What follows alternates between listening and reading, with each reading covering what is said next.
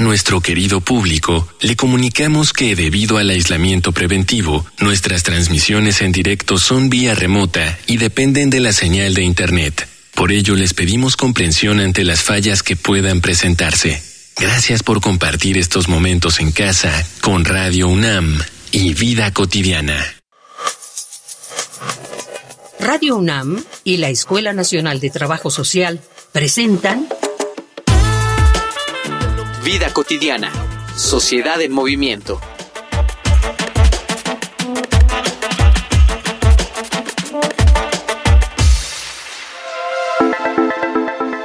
Una persona enciende un cigarro de marihuana. ¿Qué opinas de esta persona? ¿Cuál es la imagen que te formas de ella? Es altamente probable que tu figura de un consumidor regular de cannabis esté determinado por visiones racistas y clasistas imágenes de crimen, padecimientos mentales, holgazanería e incluso poco intelecto pasan por la mente del grueso de la población. Si es tu caso, no es tu culpa. Es, como muchas otras cosas, una imagen que las estructuras sociales se han encargado de crear. Alrededor del consumo del cannabis nos hemos hecho ideas que no corresponden con la realidad. Esta información ha llevado a muchas iniciativas a repensar nuestra concepción alrededor de la marihuana y a postular que probablemente, si la consideráramos de otra forma, podríamos comenzar proyectos que llevaran a considerarla legal. Por eso, hoy, en Vida Cotidiana, Sociedad en Movimiento, hablaremos sobre el estigma social del cannabis con el maestro Roberto García Salgado, docente del Programa Único de Especializaciones en Trabajo Social en Modelos de Intervención con Jóvenes. Bienvenidas, bienvenidos, soy Ángeles Casillas. Iniciamos Vida Cotidiana, Sociedad en Movimiento. Hoy vamos a platicar, a reflexionar sobre un tema, digamos, algo polémico. Vamos a hablar de la planta del cannabis y sobre todo en nuestro país que tanto tenemos que romper mitos con relación a su uso y consumo medicinal o recreativo. De eso vamos a platicar y un poquito también del estigma social vinculado con este, con este consumo. Pero antes, si necesitan, si requieren, si les interesa alguna temática desde el trabajo social, pueden ingresar a las diferentes formas de comunicación de nuestra escuela. Formas oficiales, ¿eh? Adelante.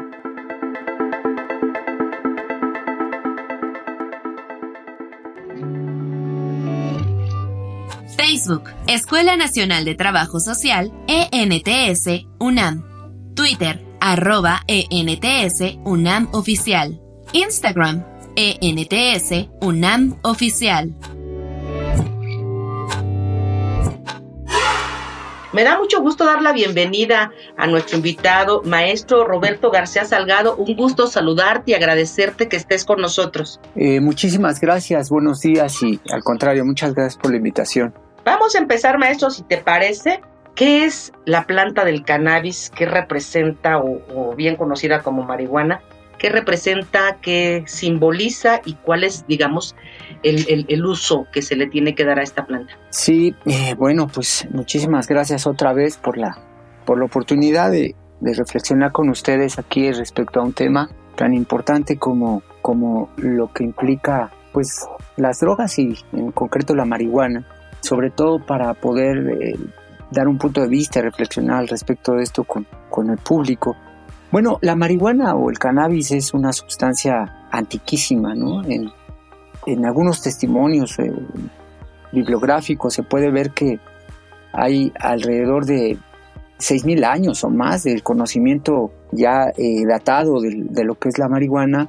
Sus principios están en Asia Central y evidentemente su alcance mundial pues se debe a muchísimos elementos de tipo económico y político y por supuesto también cultural, pero hablamos de una sustancia que aparte de ser considerada como una droga, pues ha tenido muchísimas otras eh, utilidades culturalmente hablando, económicamente hablando, también su aceite se ha utilizado para cocinar, sus semillas han sido comestibles, eh, su fibra como el cáñamo se ha utilizado para producir muchísimos productos como cuerdas, como redes de pesca, textiles, etcétera. Pero desde el punto de vista que aquí nos convoca, que es el, punto de vista de la salud y la, y, la cuestión relacionada con, con, con los impactos en, en, la misma, pues es una sustancia que está muy asimilada en la vida social, en la vida cultural, tiene una presencia desde hace ya muchos años. Yo les podría decir que en, México, al menos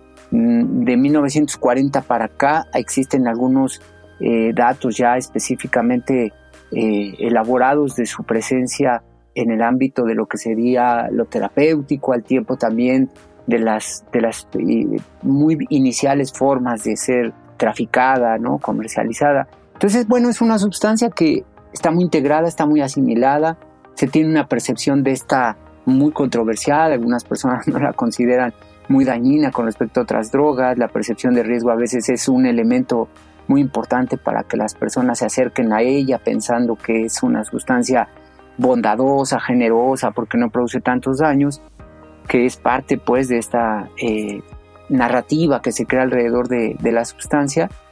Y bueno, por el otro lado, bueno, pues hay también una narrativa científica muy clara que, que deja ver que la sustancia tiene sus riesgos para la salud, para la salud mental, como le llaman también, y que está, eh, bueno, pues está también eh, identificada con respecto a las problemáticas que puede generar que puede generar en términos de la salud en general con los individuos. Entonces, e, es una sustancia que en, sus efectos, ¿no? Para ir como respondiendo puntualmente a lo que me preguntabas de cuál, qué es la marihuana, pues ha tenido sus variantes, ¿no? En algún inicio se habló como una sustancia alucinógena, en otros momentos se hablaba simplemente de una sustancia estimulante. La realidad es que las drogas siempre son muy correlacionales, tienen que ver mucho con la interacción que se tiene con el organismo y tiene, por supuesto, también que ver con los contextos, tiene que ver con las formas de la organización de la vida eh, cotidiana de las personas, pero su efecto, digamos que puede ser en términos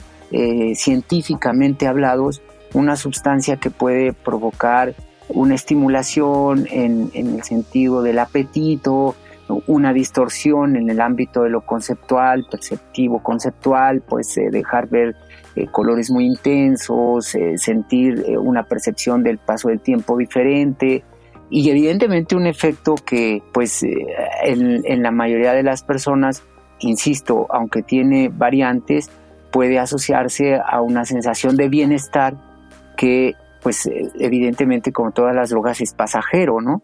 Y va a tener sus repercusiones posteriores. Entonces, eh, clasificarla eh, ha sido complicado, pues, pero eh, digamos que podríamos pensar que es una sustancia que tiene estas características, ¿no? De modificar un poco, sobre todo las sensaciones, la percepción del tiempo, eh, las condiciones eh, propiamente de, emoción y de, y, de sentimientos que la persona está experimentando al consumirla. Y en algunos momentos, bueno, pues evidentemente también una sensación de un mejor manejo de las situaciones que, la persona está experimentando en, su vida diaria, ¿no? Bajar un poco la ansiedad, sentirse más, eh, más funcional de acuerdo a las demandas de, su, de sus actividades o incluso, bueno, pues simplemente sentirse bien con el paso del tiempo, ¿no? De dejar que corra el, momento, ¿no? Entonces, bueno, pues hay, hay ahí como una, un, amplio como espectro de, condiciones que acompañan los consumos de esta sustancia, ¿no? Ahora, bueno, pues eh, también ustedes saben, tiene ya aprobado un plano terapéutico, ¿no? Que ayuda muchísimo también para el manejo de ciertas enfermedades que pueden estar asociadas a cuestiones epilépticas, que pueden estar asociadas a cuestiones de dolores crónicos. Entonces, bueno, pues es, es una sustancia que tiene un, un, espectro muy amplio de ser identificado ya de forma científica, al tiempo también de las formas en las que ésta se utiliza de manera cultural, ¿no? Yo, yo podría decir eso como para, como para abrir un poco la, la, la reflexión en torno a esta sustancia. Y justamente por estas controversias que, que, mencionas con relación a, su consumo, a si su uso si terapéutico, medicinal o recreativo, vamos a, vamos a escuchar en, en nuestro país en materia, digamos, legislativa, qué avances hay, qué propuestas hay con relación al uso del cannabis. Vamos a una infografía social. Infografía social. Al día de hoy existe una controversia respecto a todo lo que tenga que ver con la planta del cannabis, la cual es predominantemente moral. Estas ideas han aparejado un estigma social a su consumo, especialmente cuando se hace de forma recreativa. Por ello, gran parte de la sociedad lo rechaza, obviando los beneficios terapéuticos asociados a la planta, por los que tantos consumidores han luchado durante años. Por esto es que en México el proceso para regular sus diversos usos ha sido lento y complejo. En 2017, en el Diario Oficial de la Federación, se publicó el decreto por el que se reforman y adicionan diversas disposiciones de la Ley General de Salud. Se estableció por primera vez en México un permiso para el uso de la marihuana y sus derivados con usos medicinales.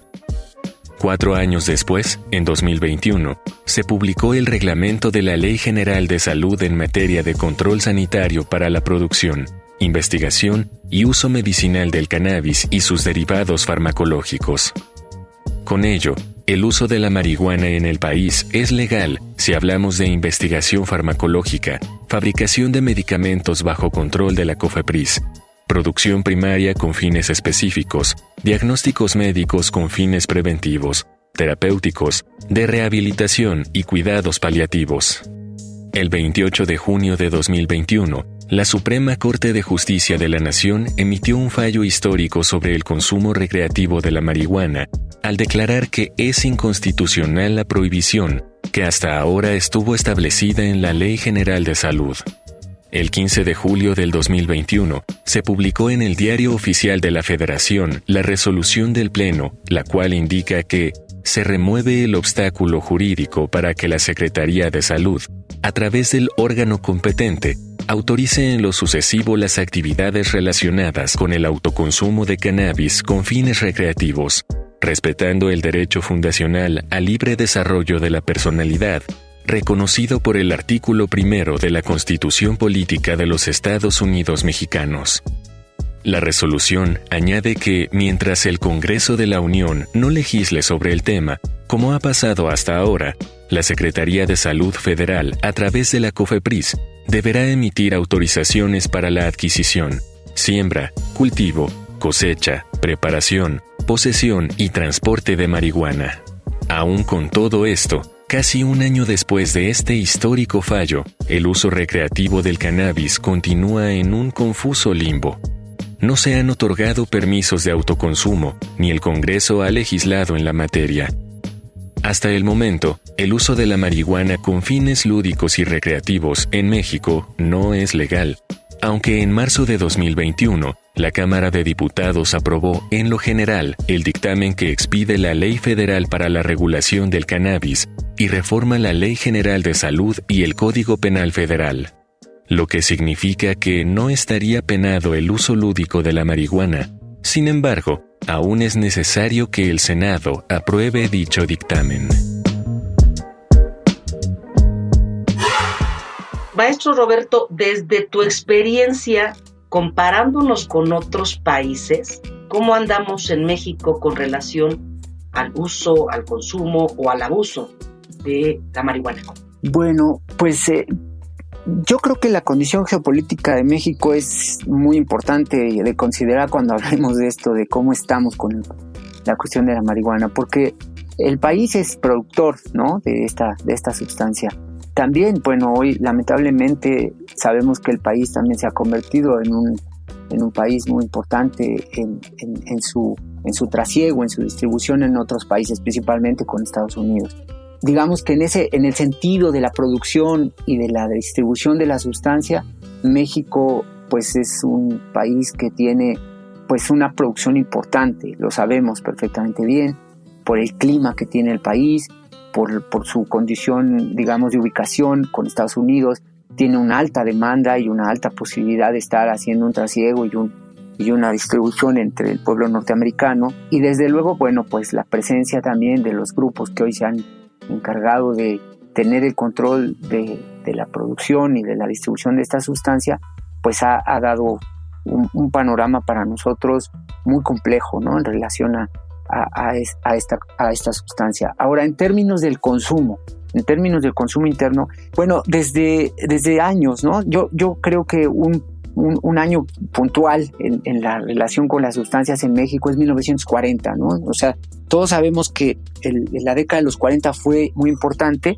Ah, hubo cuatro meses de una legalización total de las sustancias en México, no solo de la marihuana, durante el cardenismo, que tuvo implicaciones muy importantes por las cuales Estados Unidos entró de manera muy directa para prohibirlo. Pero esto, bueno, tiene antecedentes, tiene importantes antecedentes para entender por qué nuestro país es un, país con, una integración, una asimilación de esta sustancia. Y ahora, en el caso de su consumo, pues es una de las sustancias de mayor consumo, sobre todo entre los jóvenes, sobre todo entre personas, de acuerdo, por ejemplo, a las encuestas del consumo de drogas, alcohol y tabaco, las ENCODAT, pues sabemos que la marihuana es una de las sustancias que estadísticamente se muestra de las de las de mayor consumo, ¿no? Hoy podríamos hablar que la última encuesta se tenía aproximadamente un consumo de 5 millones de personas que la habían consumido alguna vez en su vida entre los 12 y 65 años de edad. Tiene, por supuesto, una eh, facilidad de distribución a lo largo de lo que es el propio país también. Entonces, bueno, estamos en una situación, insisto, en donde la sustancia se ha asimilado, culturalmente se ha integrado mucho y por su misma condición de tener una percepción de riesgo mínima, por compararse no tan eh, peligrosa como con sustancias como la cocaína, los inhalables, otras sustancias que compiten en este sentido estadístico, pues eh, la gente se acerca mucho, sobre todo los jóvenes se acercan mucho a ella y tenemos un consumo, pues eh, digamos, significativo en el país en términos de lo que implica este pensar estadístico de las sustancias, ¿no? Sí hay un consumo importante, los jóvenes se acercan mucho a ella, es fácil de conseguir y desde luego también pues tenemos el problema de que la sustancia como mercancía pues tiene calidades, ¿no? Entonces, bueno, eso también es importante considerarlo porque las calidades de la sustancia están vinculadas también a los daños. Entonces creo que México tiene este enorme reto de pues ser un país productor, de ser un país que tiene esa, esa posibilidad en términos de, de lo que implica la, la, pues, digamos, la, posibilidad de, de, poder contar con esta sustancia y por el otro lado, bueno, pues controlar, controlar su, su demanda pues en este en este caso ilegal por parte de los jóvenes y eh, pues tratar de a través de políticas eh, pues claras ¿no? de información de atención pues minimizar estas, eh, estos acercamientos peligrosos que a veces se tiene para con la sustancia. Sin duda varias situaciones, ¿no? Este, que están que están ahí presentes. Eh, hay una como línea muy delgada y, vamos a entrar al tema, al tema que está también aquí en, la mesa, que tiene que ver con el estigma. Pero antes de, preguntarte, este, vamos como a, a, contextualizar un poquito y bueno, en producción nos prepararon un material de testimonios muy interesantes. Vámonos a estas voces en movimiento. Voces en movimiento. Hola, mi nombre es Jorge Hernández Tinajero, soy politólogo internacionalista, he dedicado más de dos décadas de mi vida profesional al estudio de las drogas y su política y actualmente soy presidente de la Asociación Mexicana de Estudios del Cannabis AC, la organización sobre cannabis independiente y ciudadana más antigua que existe en México el uso del cannabis con fines médicos encuentra una amplia aceptación entre la sociedad mexicana. Se comprende que una planta pueda tener propiedades, de hecho muchas plantas las tienen, para tratar padecimientos que tiene mucha gente. Lo que no queda tan claro es el uso que no tiene que ver con lo medicinal. Nosotros preferimos decirle uso adulto, no necesariamente recreativo, porque los usuarios de cannabis que no lo usan con fines medicinales, lo único que buscan es divertirse. Me parece que el estigma que pesa sobre nosotros tiene que ver con una asociación falsa con los mercados ilegales, con la ilegalidad, en la medida en que la gente no comprende que no hay otra opción para ejercer un derecho. Es decir, lo que nosotros vemos aquí es que las leyes y las autoridades insisten en vernos como delincuentes antes que como sujetos de derechos. Y eso se expresa muy claramente y muy concretamente, por ejemplo, en los intentos de reforma de cannabis que ha habido en el legislativo y que han fallado, pero incluso también dentro de la Suprema Corte, en el sentido de que en efecto fueron eliminados artículos de la Ley General de Salud relativos al cannabis en cuanto al uso personal, pero no fueron eliminadas las sanciones penales para ese uso, con lo cual nos encontramos en una contradicción muy grave. que es que uno tiene derecho al uso del cannabis siendo adulto y sin molestar a terceros, pero sigue siendo un delito hacerlo, con lo cual se podría entender que la reforma está incompleta. Entonces, a mí me parece que la única manera de ir quitando ese estigma es justamente saliendo a la luz y haciendo ver que el consumo de cannabis no representa ningún problema social, no tiene que ver con la violencia y tampoco representa un problema de salud. Desde la percepción de Roberto, ¿cómo se vincula esto de la estigmatización y el uso o consumo de, la marihuana? ¿Qué, ¿Cómo está vinculado? ¿Por qué, ¿Por qué hablamos de estigmatización? Bueno, eh, yo creo que podríamos partir del hecho de que cuando las sustancias entran en una conceptuación como droga, la droga ya es una consigna, ya guarda en sí en sí misma toda una condición, digamos, negativa ¿no? de, las sustancias. Por ejemplo, podríamos pensar que la marihuana tiene sus, sus, procesos de, fabricación muy particulares para ser muy positiva y terapéuticamente usada, pero es evidente que estamos hablando de un proceso diferente a los consumos, digamos, cotidianos, ¿no? no eso no quiere decir que cuando una persona está teniendo el beneficio terapéutico de la sustancia, es como simplemente hacerse un cigarrillo y fumárselo. No tiene otros procesos, ¿no? Son los aceites, son las derivaciones de los cannabinoides, etcétera. Entonces, creo que hay un estigma muy claro en relación a esto porque cuando ya hablamos de droga ya estamos hablando de algo negativo, estamos hablando de algo estrictamente que está cargado de negatividad.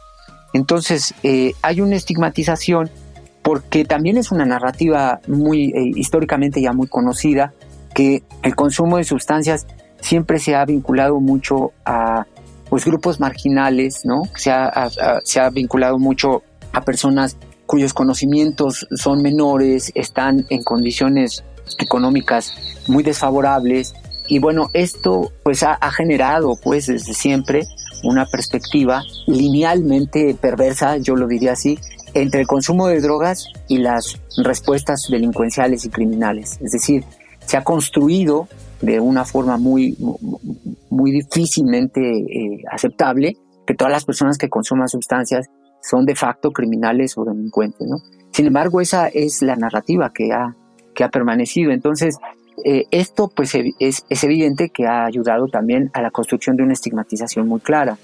Cuando se piensa en una persona consumidora de sustancias, se piensa al mismo tiempo en un delincuente, en un criminal, y además en un peligro para la sociedad porque hay también una diferenciación, ¿no? una, una clara distancia que, que, ha dado la normalización entre el sano y el enfermo, el cuerdo y el, el loco. Entonces, bueno, pues la persona que consume sustancias es normalmente visto como una persona inadaptada, equivocada, y bueno, esto ha generado también que los dispositivos policiales y de control pues crean una idea de seguridad en donde incluso la, población lo acepte, ¿no? Y las persecuciones se vuelvan absolutamente tolerantes y se vuelvan absolutamente hasta, hasta de felicitación cuando se detiene alguien, ¿no? Entonces yo creo que esta estigmatización surge de ahí, esta estigmatización surge concretamente de la diferenciación de las poblaciones, se, se sitúa claramente en esos términos y lo que ha permitido, bueno, pues es el crecimiento de dispositivos securitarios que llevan a las personas incluso a demandarlos y a felicitar a quienes hacen esto, ¿no?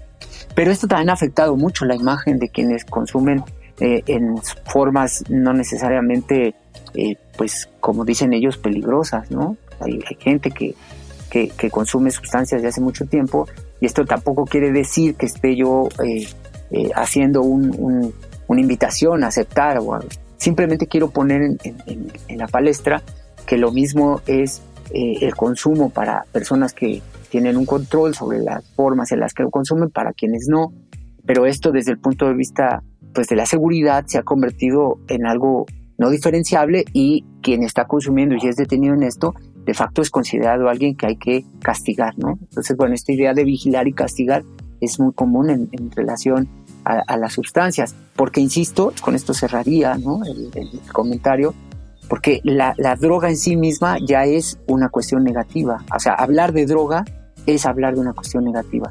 Y sobre todo en este tipo de drogas ilegales. Por ejemplo, lo podríamos pensar en el café, lo podríamos pensar en el tabaco, lo podríamos pensar en el alcohol y estas que tienen cierta tolerancia social, pues eh, pasan por un criterio de, bueno, si lo haces con cierto cuidado y si lo haces con un cierto orden, pues no pasa nada, ¿no? Pero, pero bueno, es legal, es socialmente aceptada, está regulada, mientras que las ilegales se convierten de facto en eh, consumos que producen ilegalidad, delincuencias, crímenes y por supuesto peligrosidades. ¿no? Yo creo que ahí está el, el, el, el, elemento central para pensar un poco cómo ha crecido y de qué manera se han venido dando estos, eh, eh, estas maneras propias de considerar la estigmatización de las sustancias. ¿no?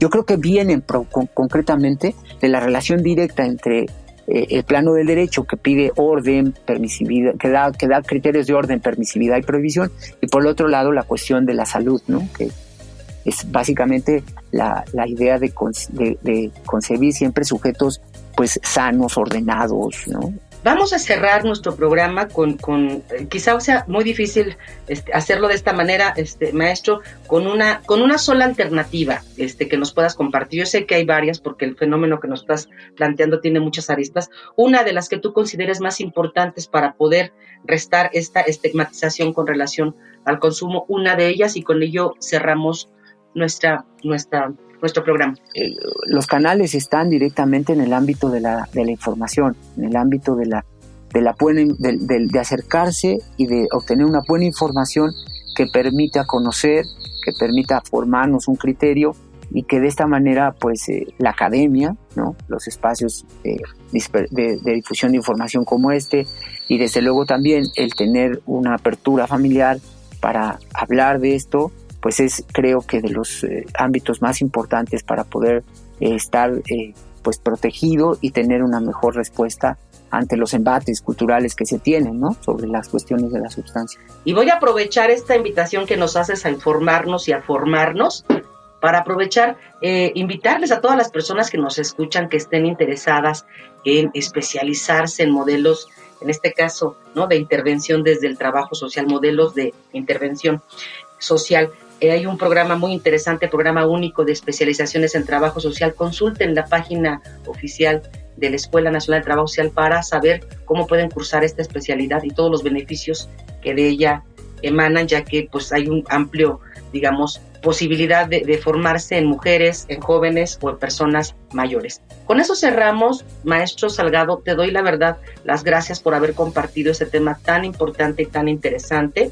Quiero agradecer a quienes hacen posible nuestro programa, nuestra productora Ivonne Gallardo, la información que prepara Carolina Cortés, Carla Angélica Tobar, la coordinación de la maestra Roxana Medina, en especial a todas las personas que nos sintonizan y nos siguen cada miércoles. Yo soy Ángeles Casillas y ya saben, tenemos una invitación para escucharnos en nuestra siguiente emisión. Hagan un excelente fin de semana.